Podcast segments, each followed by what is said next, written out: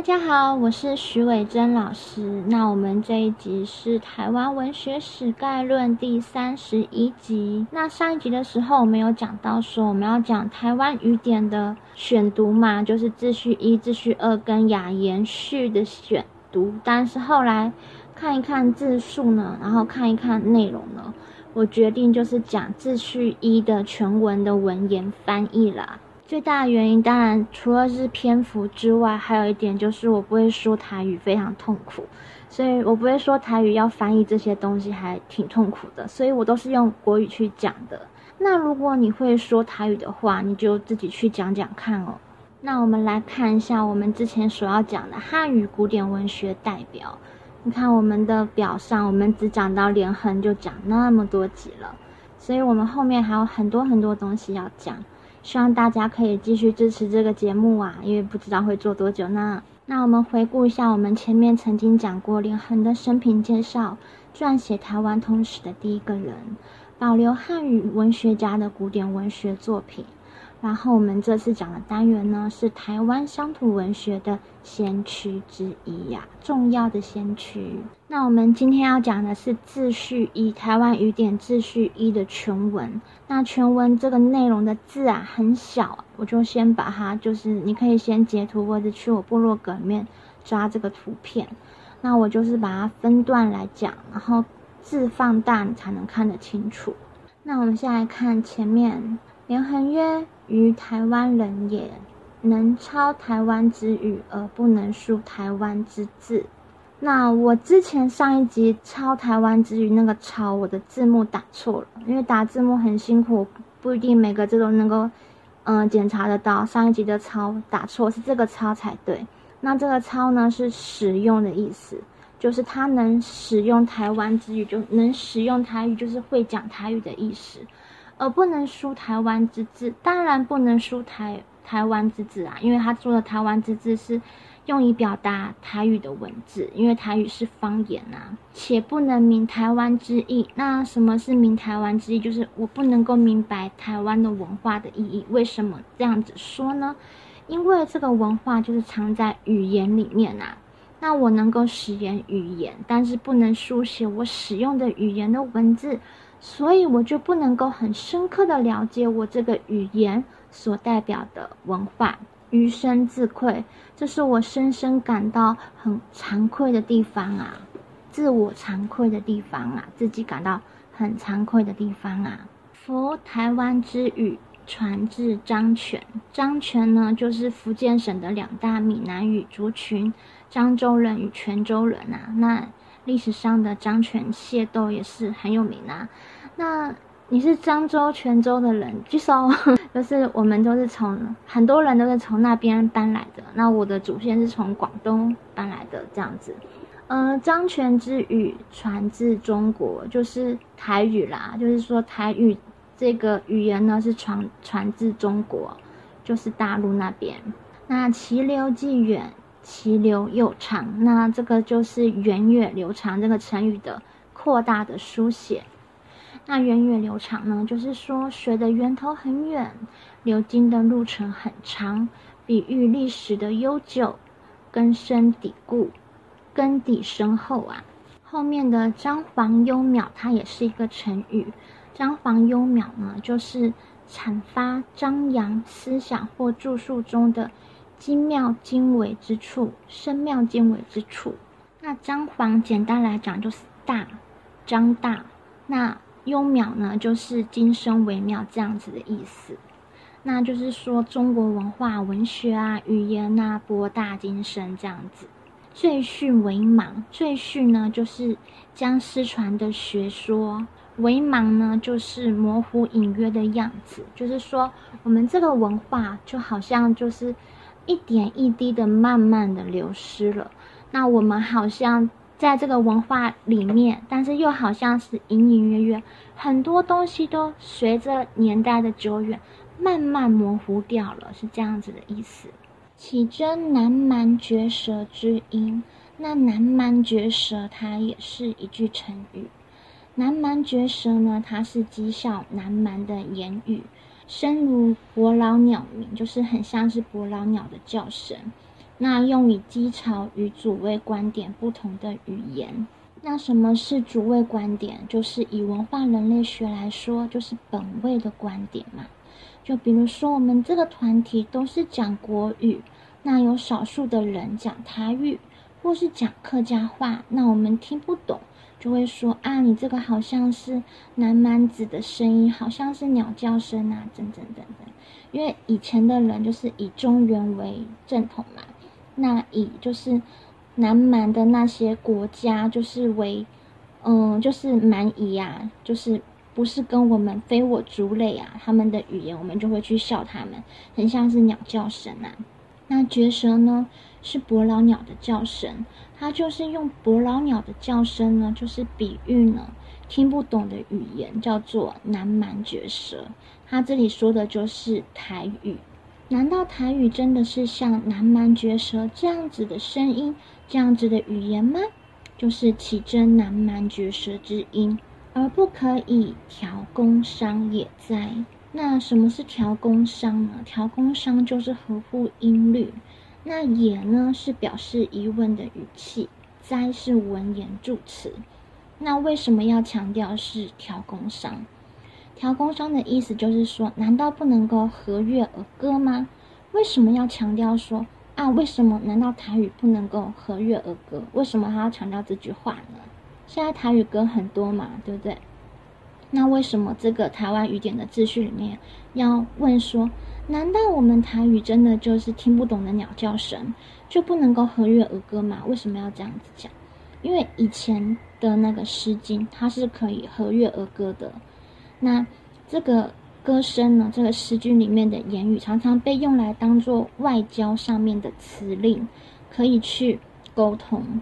那所以调工商这样子的意思就是说，它其实也是一个正统的语言，它也是可以用来唱歌，也是可以用来沟通的。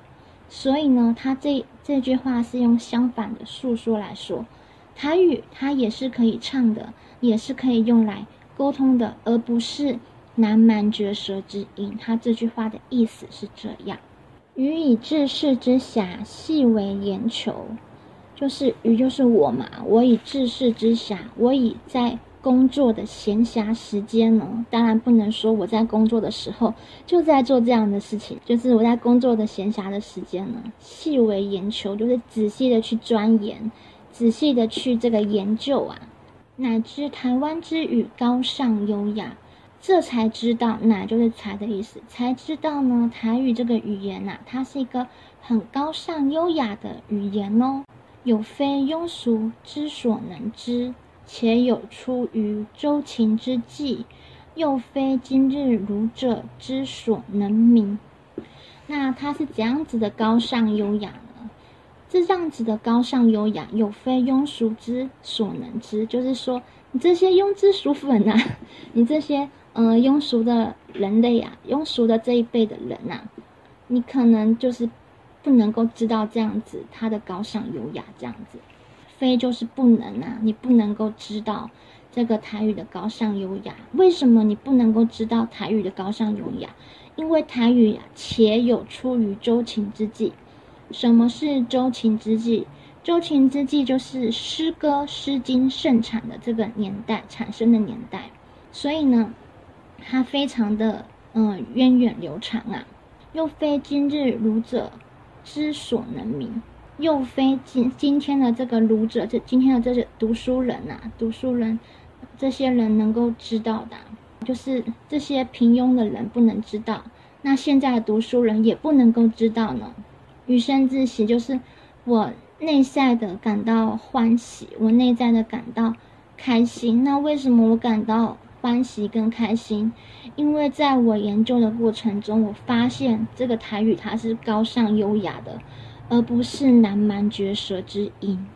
所以他用这个高尚优雅对比他之前说，难道是大家认为的南蛮绝舌之音吗？不是，不是的，它是高尚优雅。而且源远流长，那所以他就举例啦，是举其例，甘也，潘也，名字礼记，台之妇孺能言之，而中国之士夫不能言。那这干呢是洗米水，这个潘呢是洗米水或是剩菜的烧水。那如果你会讲台语的话，你应该知道它正确的念法，但我不知道哦，你就自己念念看。那后面一段说：“夫中国之雅言，就称官话，乃不曰干而曰饭汤，不曰潘而曰稀米水。那稀米就是淘米，稀米水就是用来洗米的这个水。那干呢，就是泡米的水。”一个是洗米的水，一个是泡米的水，就是干净跟不干净有差别，因为是洗过然后再泡嘛，然后一个是先开始洗的那第一道手续，所以那个水还是可能有点沙土这样子的水，是西米水是潘。若以台语较之呢？如果用台语来比较它的话呢？岂非张府与合一？张府呢，就是一种古代的礼帽，以黑布制成。它这个礼帽呢，是创始于殷代，在殷王的时候呢，就继续存在于宋国，是读书人所戴的帽子。那之语呢，就是类比词；合一呢，就是初步衣服，古代贫贱者所穿的，它也借指贫贱者。就是说，张府这跟这个合一，他们都是颜色很深的衣服嘛，对不对？但是他们的用途。大有不同，并不是说他们看起来好像颜色差不多，他们就是差不多，其实差很多的。一个是读书人所戴的帽子，那一个是穷人所穿的衣服嘛。白璧之与砚石也在？那白璧呢，就是白色的碧玉，古代人视为贵重的宝物。那砚石呢，就是砚山所产生的一种，所生产的一种长得很像玉的石头。那一个是玉，一个是石头，怎么能够比呢？对不对？所以就是说，所以说“干”跟“潘”这两个字不能够比，就像是“张府”与“合一”、“白璧”跟“砚石”这两个词也不能够这样子比的意思啊。又台语谓古道曰“尻川”，那“尻”呢，古时称臀部为“尻”，那这个字念成“尻”嘛。那言之甚鄙，就是说这个词好像是很粗俗嘛。念起来好像很粗俗，这个字啊，它的由来就是，其实从很很古代、很古代的由来就有这个字啦。它后面就有说“尻”字出于《楚辞》，“川”字载于《山海经》，就是“尻”这个字呢，它的出处是来自《楚辞》嘛。那这个“川”字这个字呢，它是来自于《山海经》的，记载于《山海经》的。此又岂熟儒之所能晓乎？那这样子的事情呢？难道是熟儒，就是平常的读书人，叫做熟儒，并不是他的穿着很怂，叫做很怂的读书人，不是这样子，是平常的读书人，就是没有读很多书的平常的读书人。那换到今天来说，就是像我跟你这样子平常的人，就不是什么大学者这样子平常的人。那。岂是我们这样子的平常的读书人能够知道的东西吗？知所能晓乎？能够晓得的东西吗？至于累字之名，什么是累字之名？累就是拖累连累，累字啊，累字就是不雅的字，就是“靠”这个字很不雅嘛。这个不雅的字呢，它其实尤多典雅，尤就是特别多，就是。它的出处是来自典雅的那一方的，那他后面又来举例了。后面举例说虎口养家糊口的虎口之于左传，那之于就是出自于的意思，出自于左传。那我们要注意一下哦，这个虎口或许不是我们国语念的虎口，可能不是我们国语讲的虎口，可能是台语的虎口。那如果你会讲台语的虎口的话，你可以自己去讲一下。因为后面这个狐狸之于南华，这个狐狸它国语的字典是狐狸，可是它其实它是台语，它应该念鼓励。你知道鼓励就是很勤奋的那个意思。那你会台语的话，你就要念成念成那个台语的音哦，你就不能念福利。所以这边就是有点复杂的地方在这边。傲慢之于周礼。傲慢呢，就是个性固执、不通情理的人。那傲慢这个不通情理的人，这样子的词是出于周礼。那这些虎虎口，然后狐狸傲慢都是要念台语哦，还有停困也是要念台语。停困之语《汉书》，其载于六艺九流。那六艺就是礼乐射御书数嘛。那九流十家这个称呼呢，出自于班固的《汉书》一文字，包含儒家、道家、墨家、名家、法家、阴阳家、纵横家、杂家、农家、小说家等。真之故书雅记。那真之故书雅记的真呢，就是收取，取自于出自、出处的意思，就是说这些字的这些词的记载呢，就是出自于六艺九流，还有故书雅记这边。故书雅记呢，就是旧书正式的记载，雅就是正式的意思，那故书就是旧书，旧书正式的记载。止不胜屈，止不胜屈是一个成语。它是屈指可数的相反的意思，就是说你咬着手指去数也数不出来，叫指不胜屈。它的意思是说数量庞大到无法估计的样子。然则台语之源远流长，您不足以自夸乎？然则呢，就是一个转折语气。台语之源远流长，就是台语这个历史的渊源呐。您不足以自夸乎？您就是起，难道不可以拿来自夸吗？难道不够拿来自我炫耀吗？就是说，这个台语它的源远流长，它的雅，它的嗯文雅，它其实是来自很早很早的古老的典籍，它是一个高尚优雅的语言，它是可以拿来自我炫耀的。它的意思在这边。余既寻其头绪，欲为整理，而是有难者。何也？余就是我嘛。那我既既然我找到这样子的头绪，就是想要整理这个台语的这个头绪，欲呢就是想要想要为台语做一个整理啊。而事有难者，那做这样的事情是很难的。何也？为什么呢？他后面就说明了：台湾之语既出自中国，而有为中国今日所无者。他说：“台语啊，这个样子的语言呐，虽然它是出自于中国大陆，但是呢，随着这个时间、这个文化的流逝，所以呢，它也有，就是今日的中国所无者，就是已经没有的，就是没有的古音，它也保存在台语里面了。所以很多消失的东西保存在台语里面，是现在的中国字所无法去。”解释它的就是这样子的意思。苟非研求文字学、音韵学、方言学，则不得以得其真，何以言之？苟非就是如果不是研究，就是研究探求文字学、音韵学、方言学，这些都是嗯一门研究的一个科目，包含着文字、文字的形貌啊、音韵、文字的念法。方言就是不同地方的嗯语言，则不得以得其真。如果你没有去精通这些的话，你就不可以知道它里面这个真正的这个意思在啊。像我就不会讲台语，我就不能够去了解它真正的意思在啊。何以言之？为什么这样说呢？台语为家为都，那你会讲台语，你就要讲台语，你不能跟着我念国语哦，好吗？因为这个是台湾语典的秩序，所以它这个它是要用台语来解释的，你就不能跟着我讲国语，你要用台语去理解它。如果你会的话，都为也，就都这个字原本是围的意思，就是围绕的意思。引申为聚，谓语曰护，护保也。引申为助，就是保就是保护嘛。那引申为帮助。超超老也，而好狂人，在。至少在这一段落上面，出出路也，而以论价。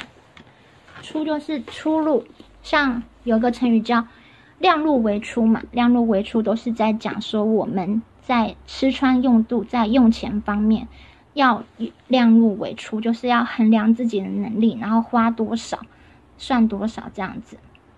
而以论价，而以去谈论这个价钱。所以出入原本是在讲一个价钱这样子的名词。非名六书之转注假借，则不能知其意。什么是六书？六书就是象形、指示、会意、形声、转注、假借。那如果你不明白这些东西的话，你就不能够知晓他们的意思。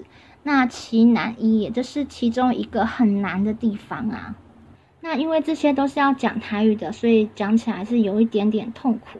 那如果你会讲的话，你可以把它录成语音，然后在里面。在我的这个视频下方留言，然后填你的录音的网址给我，然后把它念出来给我听，也是可以。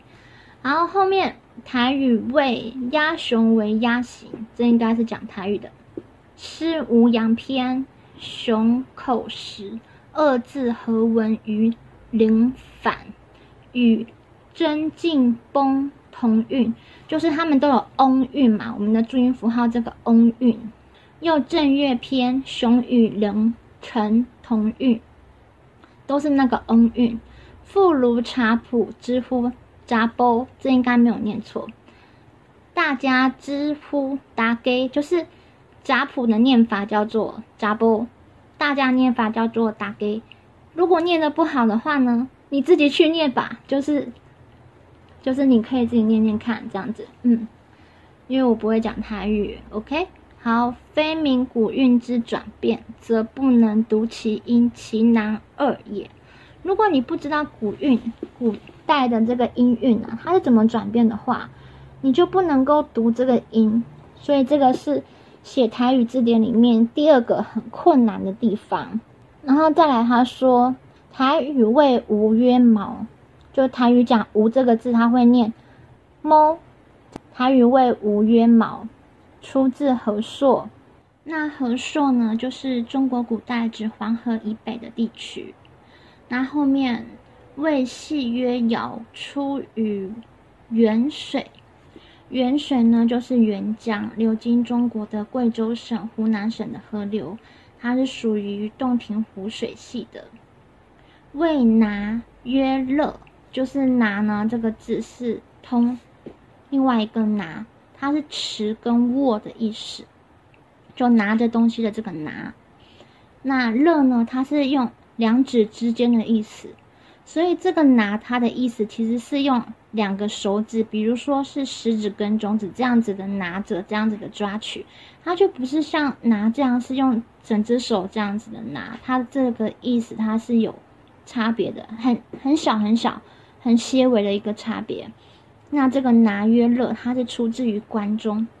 关中呢，它是位于陕西省中部的地名，是指士关之内。士关就是潼关、西散关、东南五关、北萧关这四关这样子。非名方言之传播，则不能指其字。如果你不明白这个方言的传播的方式，这个传播的路径的话呢，则不能指其字。则呢，就是转折语气词，不能指其字，指就是朝向对着。这里是指说它正确的出处与使用的方法，就是说你不了解这个字的来处，你就不知道它正确的出处跟使用方法。其三难也，其三难也，就是第三个很困难的地方啊。那我们再来看下面。然而于台湾人也，虽知其难而未敢以为难。然而，但是啊，我是台湾人呢，虽知其难，就是虽然我知道这件事情很难，而未敢以为难。我虽然知道很难，但是我还不敢说，认为这是嗯，因为难而我却却步了。不会因为难而停止我这样子的想法，这样子想要写台湾雨点这样子的事的想法，我不会因为难而却步。我要怎么做呢？早夜以思，从早到晚，以就是用的意思，用来想这件事情啊。饮食已失，就是连吃饭都还在想啊。寤寐以思，连睡觉都还在想，这样睡得好吗？没有，这是题外话，就是他早上晚上在想，吃饭在想，睡觉在想。偶有所得，则寄于处。偶有所得，就是偶然间我想到了什么，我就赶快把它记下来。则记于楚，则就是每每总是急救的意思，就把它记在纸上面，就是写下来的意思啦。那个楚就是纸的意思。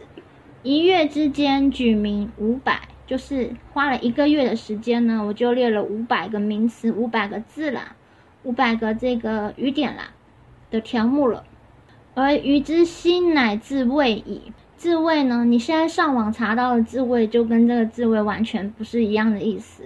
所以我们的文化真的是一点一滴的是在流逝，在改变。自慰其实是自己感受到安心，感受到心满意足。像如果你现在有很好的一个品格，你的祖先也可以聊以自慰，就是感到很安心呐。还好我的子孙是一个很有品格的人呐，很负责任的人呐。之类的，那所以他就是怎样子的状态啊？他就是在闲暇的时候啊，就是早晚的时候、吃饭的时候、睡觉的时候，他想到怎样子的词、怎样子的条目是出自于哪里，他就赶快爬起来，就赶快把它写下来，记在这个纸上啊。那就是一直记、一直记、一直记。那这样子不知不觉，在一个月的时间里，他已经列出了五百个项目了。然后呢，皆服于。又何敢自慰也？接福是一个感叹的语气词。那前面说，我有感到，我有点，嗯，自己感到很安心呐，自己感到，嗯，很很有疗愈的感受啦。就是因为我真的有做做了这样子的事情，但是后面又讲到说，我又怎么敢感到安心，感到自己觉得这件事情我已经做得够好了。已经够心满意足了呢，我怎么又敢这样子想呢？那为什么这么矛盾呢？因为这个语言其实是随着时代、随着年代有非常非常多的无数的演变。像我们现在讲很多字、很多词，像什么傻眼猫咪啊，我们也不知道这个词是出自于哪里的，但是我们就很自然的会讲出来之类的这些词、这些字，都是很快很快的随时代一下子又多了一些新词是。以前没有的，所以你很难去因为这样子的事情，你可以感到啊，我已经做足了，做够了，我已经足够到我可以安心了，所以他不敢去感到安心这件事情。即使他有做，他也知道他应该是会漏掉很多，因为没有人可以把全部的语言真真真正的全部记录下来，是不太可能的事情，尤其是只有一个人的时候。于句服台湾之语，服就是句首的发语词，是有提示的作用。就是我很害怕，像是台语这样子的事情，台语这样的语言呐，日就消灭。那我们文化人类学有讲到这个少数语言的重要性，就是有考题嘛，就是有讲到少数语言的重要性。那如果你引用这些话的话，那那就是真的很厉害，因为没有人会想要引用连横的这一句话来描述。少数语言的重要性，就是说，我害怕台语会这样子消灭了，民族精神因之微灭，就是因之因为这样子而颓丧不振作。如果真的是这样子的话呢，则余之则乃楼大矣。楼大就是重大的意思，那楼这字本身是空的意思，像是镂空，它的意思就是说，如果我。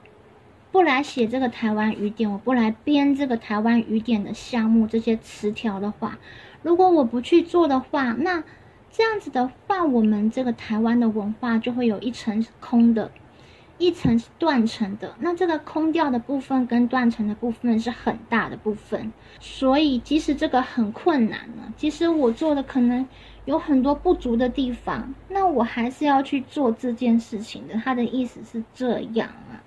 那我们这几个单元主要是在讲连横在台湾乡土文学界扮演先驱的这个角色。当时原本一开始是新旧文学论战，在上一集有讲过，那他是一个被攻击的对象。那后来新旧文学论战的时候，慢慢的就是要带出这个台湾本地的这个感情出来，本土的感情出来，然后开始讲究乡土文学。那乡土文学的话，要怎么做？连横就开始去想，他其实他并不是一个跟时代脱节的老 Coco，他其实是一个文化的保存者。他认为说你要新可以，但是你不可以偏废这个古典文学。可是他当时是被当成一个古典文学的一个剑拔代表人物，因为他是古典文学家嘛，然后又参加了诗社，自己又属诗社啊这样子。那他他开始明白了乡土文学这一块，其实。你不能够拖更哦。虽然你是要讲乡土文学，你看起来是新的，看起来是新的台湾的文学的一个新的系统，但是你不可以拖更，因为这些根呢，全部都有很深的文化的意义、历史的意义。你不能够了解这些字、这些词、这些语言的来源、出处跟它的意义，你就不了解这个语言的使用方式跟它的文化。所以，这是他写台湾语典很重要、很重要的原因，就是。保存台湾的文化，不要让这个台湾的文化有个断层。如果有个断层，那他的罪就是楼大爷，就是有一个很深的空白，很巨大的一个罪在那里。他知道这样子的事情，他就是不能够让这样子的事情去发生，就是不能够让后代有一个文化镂空、镂空的这个状态存在。所以他要做这样子的事情。这是我们秩序一所看到。他想要描述的事情，就是说，即使台语它是一个很高尚的语言，那即使是再怎么看起来很污秽、很下流的字，它的出处也是源远流长、很典雅的。所以不要小看台语，它这个秩序一，它在讲的是这个。那我们因为这集时间也花了很长，所以我们就专注在于秩序一的完全讲解完毕。那秩序二跟雅言的序，如果你有兴趣的话，你自己上网去 Google 一下，看一下全文，然后自己试着去翻译看看，因为不会讲台语去翻这个实在是太痛苦了。那如果你很会台语的话，你你翻这个就简直就是如鱼得水啊！就是你可以自己自己试着去翻译看看。那下一集我们会再讲台湾语典这个补充说明，还有台湾语典的是非与评价这一个部分。那希望能够继续支持这个节目。那嗯，希望大家多多的按赞、按赞、按赞，谢谢大家，再见，拜拜。